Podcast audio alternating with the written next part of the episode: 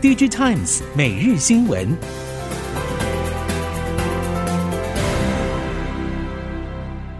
听众朋友们好，欢迎收听 DigiTimes 每日新闻，我是翁方月，现在为您提供五月十六号科技产业的新闻重点。首先带您关心。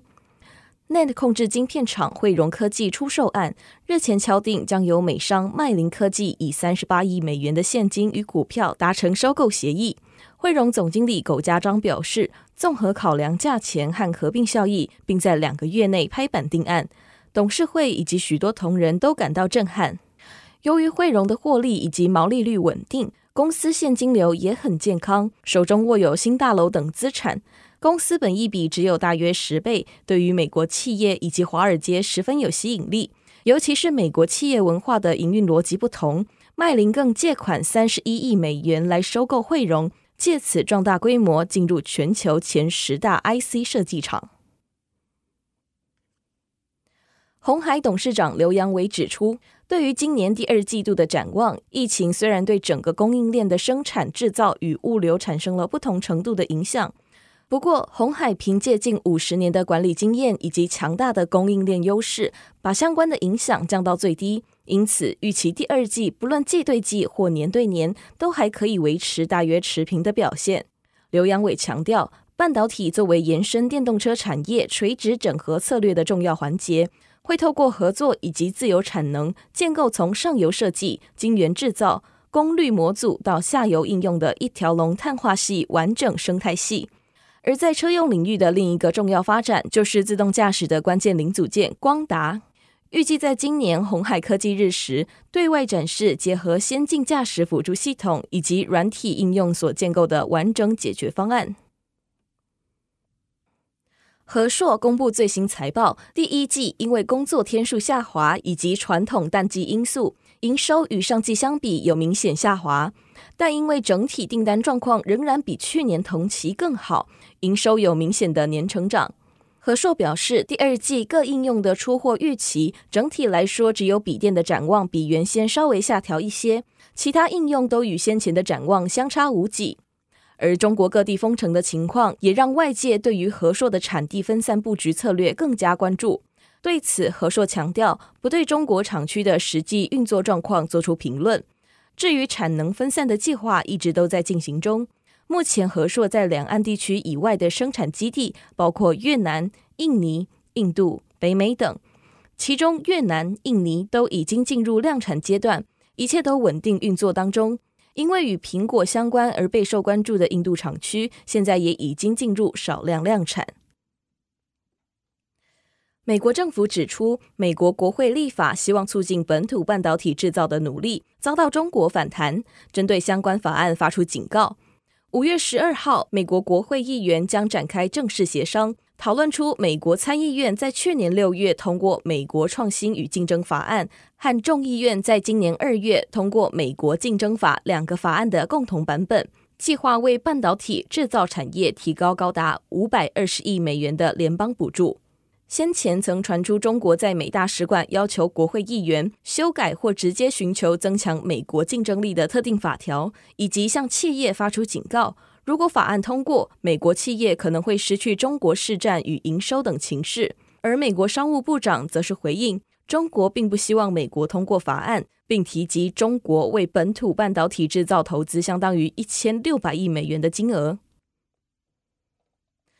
俄乌战争爆发至今，绿能产业涨幅显著，而洁净能源指数应声大涨，也意味着能源转型刺激全球洁净能源与关键矿物需求成长。因为能源转型需要大量的关键矿物。俄乌之战除了引爆能源问题，使得国际油价大涨，关键材料供应问题更受国际间关注。供应链瓶颈所涉及的产业也要多加注意。俄罗斯掌控全球近半数用于厨具、手机、医疗设备、运输和建筑的镍出口，还有近半数用于汽车触媒转换器、手机感测器、记忆体、电极，甚至牙科填充物，以及用于半导体后段封装制成的钯金出口。其中，钯金是受乌克兰危机影响最显著的关键矿物之一，因为它是汽车和半导体产业的关键材料。俄罗斯供应全球将近百分之三十七的产量，美国百分之三十五的鈀金也来自俄罗斯，而用于半导体曝光、蚀刻制成的氦、氖、氩、氪和氙等气体也来自乌俄地区。美国将近百分之九十半导体等级用的氖来自乌克兰，俄罗斯也是氖的主要来源。半导体产业受缺料影响，冲击供应链。近期手机业者新品齐发，除了 Sony 发表旗舰新机，也宣示将在六月夺下高阶 Android 手机市占的第一宝座。另外，Google 在五月十二号举行的 Google 开发者大会中也发表新款手机。而 Motorola 在五月十二号也在台湾发表三款手机新品。对此，手机通路业者表示，尽管近期手机销售表现低迷，不过品牌商新品陆续推出，后续电信业者如果能有更犀利的资费方案推出，将有力驱动新一波的换机需求出现。根据分析公司发布的报告显示，今年第一季，中国大陆智慧型手机出货量为一千五百多万只，年减百分之十八。荣耀首次以一千五百万只夺下出货冠军，接着依序是 OPPO、苹果。不过需要注意，去年基期较高。荣耀执行长赵明接受中国证券报访问时表示，荣耀去年优先发展中国市场，今年将全面启动海外市场的销售。声称未来五年荣耀发展不存在瓶颈，市占率将持续上升。Google 在去年初完成购并 Fitbit，从此外界关注 Fitbit 和 Pixel Watch 的整合。如今 Pixel Watch 即将在秋季推出，使用 Fitbit 的健康数据追踪功能，不过目前还没有晶片和售价的消息。Google 也预告将在明年推出高阶平板产品 Pixel Tablet。搭载 Android OS，并且采用 Tensor 晶片。虽然离发布还有一段时间，资讯也不多。不过，Google 也曾经在二零一八年推出平板产品，主打既可以是平板，也可以是 Chromebook，表现却不理想。Google 也展示新一代 AR 眼镜的早期原型，包括即时翻译以及 AR 资讯叠加的功能。Google 在今年开发者大会上展示新一代智慧眼镜概念原型影片。最大亮点在展示的即时翻译功能，不过目前还没有公布这款装置的代码或是名称，也不清楚最终是否将商用上市。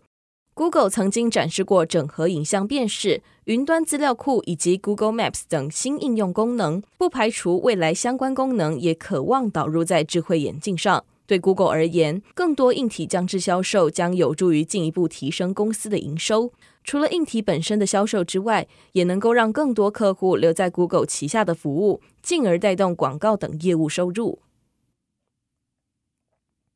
下一则新闻带您关心，在智慧应用领域，全球减碳压力加剧，企业对于能源规划的需求大增，相关商机也跟着起飞。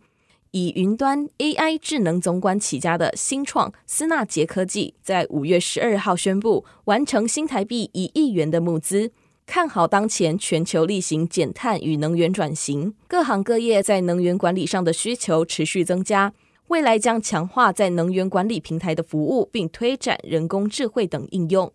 思纳杰也看准减碳大趋势，在云端物联系统架构与 AI 能力的核心专长之下，以二十四小时专业能源管家为定位，透过一站式平台架构，协助企业建构完整的能源规划、监测。调度与改善，透过系统进行数据治理，协助企业进行能源转型。以上新闻由《Digitimes 电子时报》提供，翁方月编辑播报。谢谢您的收听。